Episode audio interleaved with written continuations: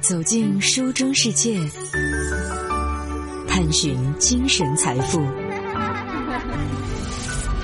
九五爱阅读，在今天的节目当中呢，舒心和大家继续来分享近期《三联生活周刊》当中的这篇由主笔徐晶晶所撰写的文章《重塑老年长寿时代我们需要的智慧》的第三部分。在前两天的节目当中呢，我们分别和大家谈到了，首先我们要破除的观念上的改变，老年人并不只是在那儿颐养天年，等待最终死亡的来临，而是随着长寿时代的到来，他们依然可以有自己人生的第二个春天，依然可以有想要完成的职业的转换和要实现的目标。其次。在目前，也有很多的技术康复的手段，可以来帮助老年人解决在一些疾病、慢性疾病当中所出现的生活功能方面的问题。在今天的节目当中，我们先和大家一起来看一看老年阶段的消费的智慧。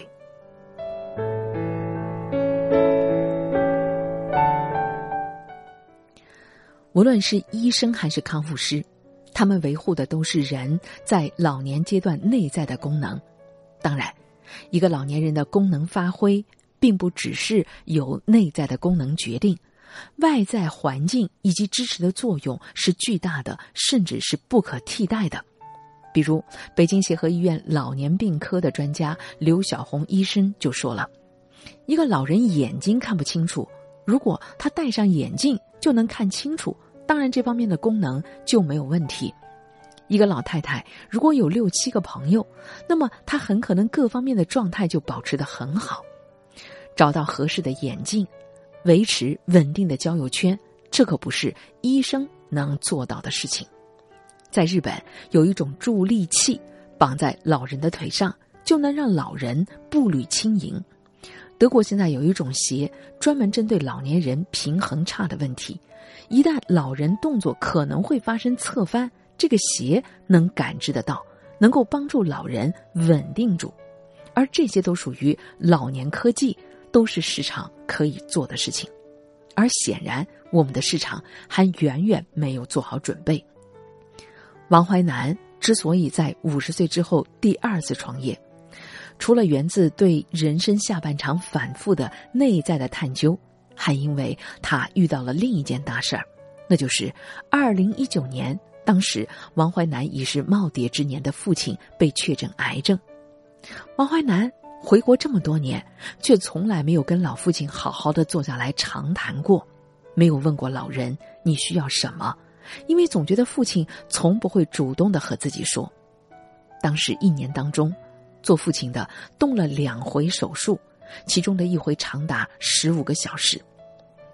当王怀南守在手术室的外面，才发现自己对此是毫无准备、束手无策。因为父亲的癌症，逼着儿子王怀南长时间陪伴在父亲的身边，和他聊天，观察他的一举一动。由此，他看到了父亲日常生活当中种种的困难。父亲年迈，牙口不好，消化能力弱，对营养摄入又有要求。可是吃东西是没有特别呵护的，市面上很难找到既好吃又能够满足营养需求的食品。父亲的听力一般，可是助听器不光贵，而且体积大，戴上去很影响外观，甚至就连用了好多年的老花眼镜也有玄机。我们一般人总说一副老花镜是多少度数的，好像这就够了。但其实，人的老花的度数是不断变化的，甚至在屋内屋外不同的光线下，眼睛视物的效果都不一样。结果就是，戴一副普通的老花镜，既看不清楚远方，也看不清楚近处。很多的老人其实是在一个模模糊糊、听不太清楚声音的世界里活着，而这样的感受，你不去近距离的了解，是不会知道的。正是基于对父亲的观察，让王怀南开始着手研究中国银发消费的市场。他发现，老年群体和当年的母婴群体的相似之处是，大家都对活得更健康非常的重视，可是又都被互联网和新经济给遗忘了。于是王淮南开始做案头研究，发现如果用中国通用的工业体系的标准来划分，日本大概有四万多种老年产品，而中国只有两千种，只占到了日本的百分之五。这也意味着，绝大多数面向老年人的产品，很多的老人见也没见过，所以你根本就没有机会意识到你的需求。比如预制菜，国内市场我们都以为预制菜是能让年轻人做饭少花时间和精力，而在日本，预制菜很多都是提供给老年人的，在营养需求各方面都有着精细的划分。我们老是在说适老。但中国当下的适老和真正的适老差的何止十万八千里呢？大潮来的时候，每个人其实都避免不了会感受到。一九六一年，全中国出生了九百四十九万人，这是新中国成立以来出生人数最少的一年。此后，中国迎来了一波婴儿潮，一九六二年，两千四百五十一万人出生。一九六三年，两千九百三十四万人出生。从二零二二年开始，这庞大的一批人陆续退休，迈入老年。这一代老年人，一九七八年改革开放的时候，他们刚刚步入成年，他们参与见证了中国走向世界整个的过程，经历了黄金的上世纪八十年代，意气风发的九十年代，一路走到今天。他们和中国历史上其他的那些代数的老人不一样，他们懂技术，不服老，尊重自己，爱护自己。与此同时，他们有可能还是中国历史上最富有的一代老人。他们难道会甘心过着像我父亲那样的老年生活吗？在王淮南的桌子上，有一个皮夹子，里面有一张大表，这是王淮南调研了老年市场以后绘制的。涵盖了一个老年人几十年人生当中可能的种种需求，该从哪做起呢？王淮南就像当年做宝宝树一样，把老年人请到办公室做焦点访问。别说是高科技了，他发现老年生活当中一些最基本的需求都没有得到满足。都说这人老先老脚，随着支撑足弓的肌腱的减弱以及足底肌肉。筋膜的稳定性降低，六十以上的人群当中，百分之八十九的人会产生足弓塌陷、扁平足，百分之五十六的人会产生拇指外翻，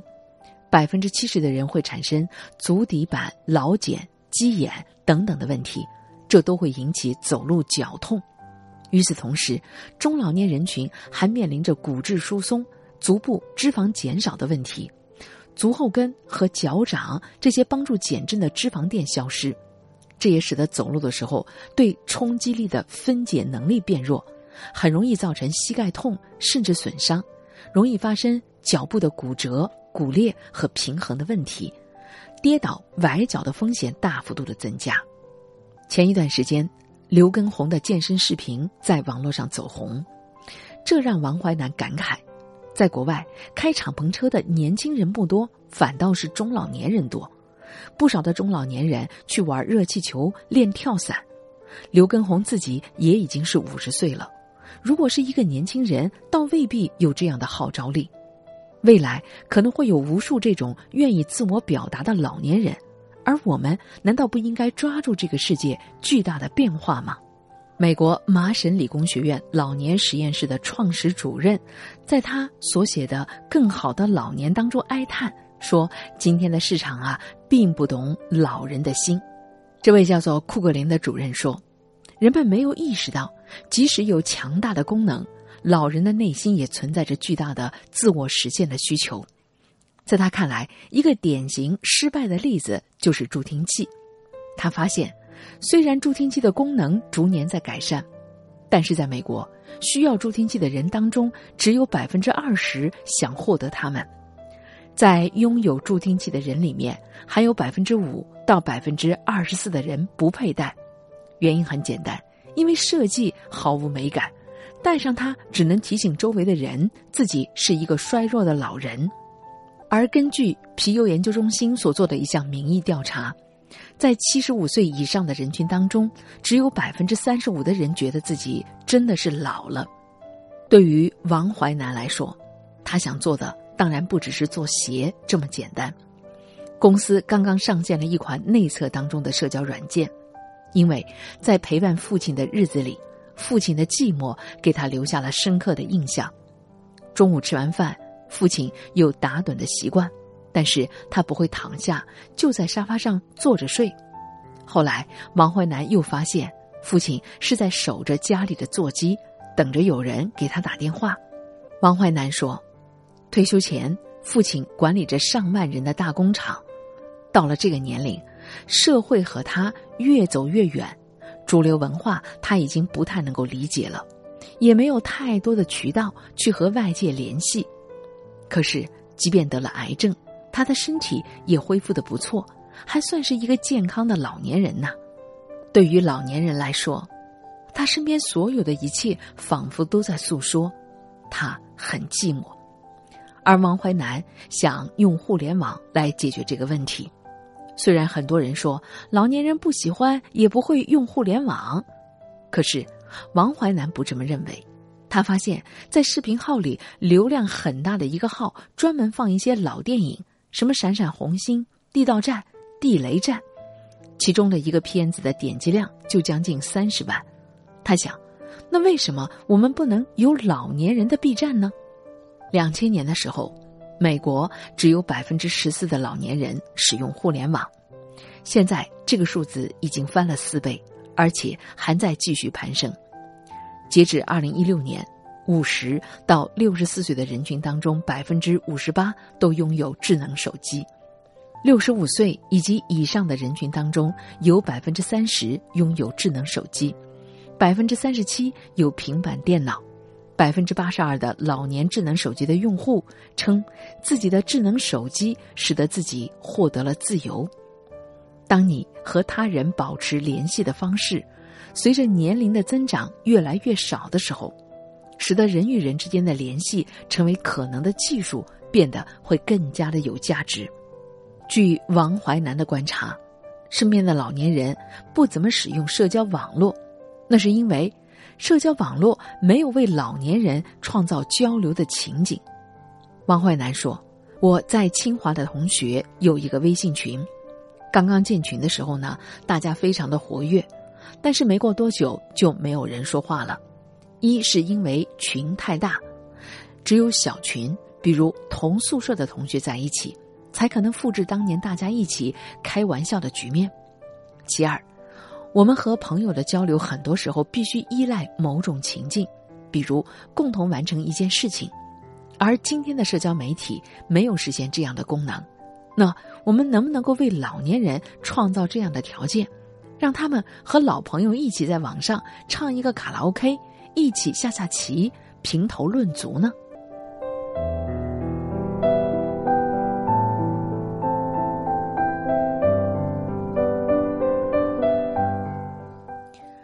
老年人凭着运气，凭着严格的自我控制，比如注意饮食、坚持锻炼、控制血压，以及在需要的时候积极的治疗。人们确实可以降低血压，抵抗骨质疏松，发现并且控制一些慢性的疾病，换掉坏掉的关节和瓣膜，这样就能在很长的一段时间里掌控自己的生活。当然，最终我们的中央处理器依然会逐渐的衰竭，所有的丧失都会累积到一个点，我们在身体或者精神上会没有能力。独自的应付日常生活，在专家刘晓红教授看来，人们应该追求的不是绝对寿命的延长，而应该是健康寿命的延长。在一种理想的状态下，人们的各种功能丧失缓慢，直到衰老不可抗拒，各种能力陡然下降，很快到达死亡的结局。但现实生活当中，在中国，一个老人从失能到死亡，平均的年限是八点三年。如何大幅度的缩短这个年限，目前是全世界探索当中的问题。要知道，这八点三年可是包含着巨大的养老焦虑，钱是其中一个沉重的问题。在荷兰，八十岁以上人群医疗的费用高达人均收入的三分之二。如果假设公民的健康水平和提供医疗护理的方式不变，那么随着人口的老龄化，就会需要越来越多的社会资源为老人提供医疗照护的服务。王艳妮是轻松康复护理集团轻松健康科技的创始人。二零零二年，他从摩托罗拉辞职，带着父母亲的不解，登上了去法国留学的飞机。当时他的目的就很明确。学成归来，要在养老领域做一些事情。王艳妮二十出头就开始担忧老年生活。小时候，她和爷爷奶奶的朋友们都聊得来，结识了一大批的忘年交。后来，她上了大学，而那些老朋友们陆续的退了休。当假期，他回到老家走亲访友的时候，很受震动。赋闲在家的日子，让那些曾经生龙活虎的老朋友们迅速失去了风采。他们好像变了一个人，身体啊、心理啊，逐渐开始出现了问题。回国创业，王艳妮最开始主打的是乐龄的概念。她带着老人学电脑、学外语、出国旅行。他希望倡导一种积极丰富的生活方式。希望帮助老年人重新参与家庭、社会活动，成为被需要和有价值的人。他甚至曾经写信给时任北京市长的王岐山，提出帮助北京市培养2008年奥运会的老年志愿者。项目摸索前进，还拿到了天使投资。可是王艳妮逐渐的发现，这条路行不通，这些活动也不是中国老人的刚需。但凡不收钱的活动吧，老人是乐意来的；但是，一旦涉及到花钱，就觉得那还不如免费去逛公园。与此同时，他也看到，有时候活动办到了一半，有一些老人就说必须要回家了。原来，在这些老年人的背后，家里往往还有一个让他们很难远游的更长一辈的老人需要看顾。于是，王艳妮开始着手调研家庭当中的照护的问题，了解的越多，越发现了背后的问题，发现了可以干的事情也很多。他觉得，国内对于照护的概念还处在医生和保姆非此即彼的两端，但是对于失能失智的老人来说，哪怕有一些小问题，也得跑一趟医院，这可是一件非常麻烦的事情。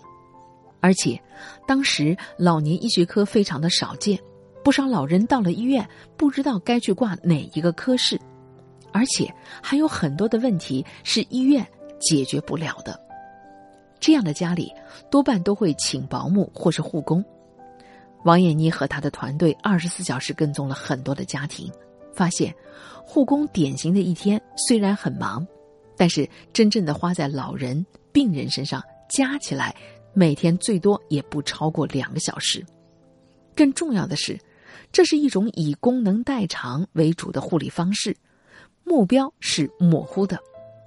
常见的一个做法就是，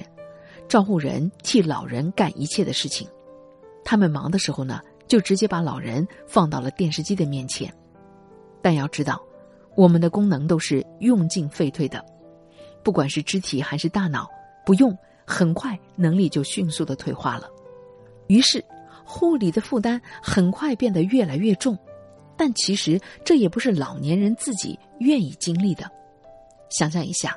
当你老了以后，你是愿意有能力出门去溜达、写点东西，还是愿意最后的十年都躺在床上、坐在轮椅上，哪怕别人能把你照顾的无微不至呢？但是，照护老人。又是一件非常专业的事情，保姆和护工也很难满足这样的要求。王艳妮印象很深，轻松康复服务的第一个客户是一个八十岁的老红军，一米八的大个子。第一次上门，他就注意到家里的照片上，只短短一年的时间，老人看上去就已经是判若两人，从原先的精神抖擞变得瘦弱无比。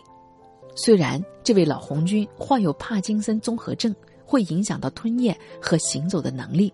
但是变化的速度还是显得异常。再一了解，一年前，老爷子经历了配偶去世的打击，现在都是由保姆管理起居。保姆虽然尽心，是个西北人，特别爱吃面食，加上本人有点超重，吃的又很素，老爷子跟着保姆吃饭。蛋白质的摄入严重不足。此外，从经济上来看，现有的照护模式也是不可持续的。住家保姆为什么贵？不就是因为你买断了他一天的二十四小时吗？按照当前的情况进行测算，二零三零年我国失能老年人照护的负担会达到万亿元的规模，到二零五零年将超过五万亿的人民币。要知道，二零五零年中国人均的 GDP 预测也不过四到五万美元。按照这样的计算，那岂不是百分之二十到百分之二十五都要花在长期的照护上了吗？未来还可能出现有钱也很难购买到服务的问题。王艳妮到发达国家考察，看到各国都有自己的居家照护的模式。国际上普遍认可的模式是把多学科的团队应用在居家照护上。一个多学科的团队里有八到十二名成员，里面有全科医生、老年科的医生、其他的专科大夫、护士、营养学家、心理学家、康复治疗师等。其中，康复治疗师又会细分为物理治疗师、作业治疗师、言语治疗师。这个团队会共同为服务的每一个老人进行评估，而在中国，很多专业领域的人才本来就是凤毛麟角，你花大力气把他们集中在一起，最后服务的老人还不能满足一个社区的要求，那么这就只能是一种面向少数人的高端服务，而这并不是王艳妮想做的，所以他开始摸索居家照护的本土化的适应性的方案。世界卫生组织提出，基于功能康复护理的原则和整合照护的模式，应该建立起一套以人为中心的主动健康服务的体系。这种整合性的照护是，它是一种把诊断、治疗、照护、复健、健康促进相关的服务呢进行投入、传递、管理，并且组织链接在一起的概念。目前，王艳妮团队的工作不是被动的去找到那些失能失智的老人，而是通过评估筛查出一年当中有失能失智风险的老人，看一看能不能够通过居家照护的干预延长这些老人健康生存的时间。到目前为止，试点呈现的效果是令人振奋的。轻松集团和北京积水潭医院的合作。照护那些髋关节骨折的老人，就是打通了诊断、治疗、照护、复健和健康促进的一个典型的例子。而且很多时候，对工作范畴的拓展，正是在和老人家庭对接的过程当中自然而然发生的。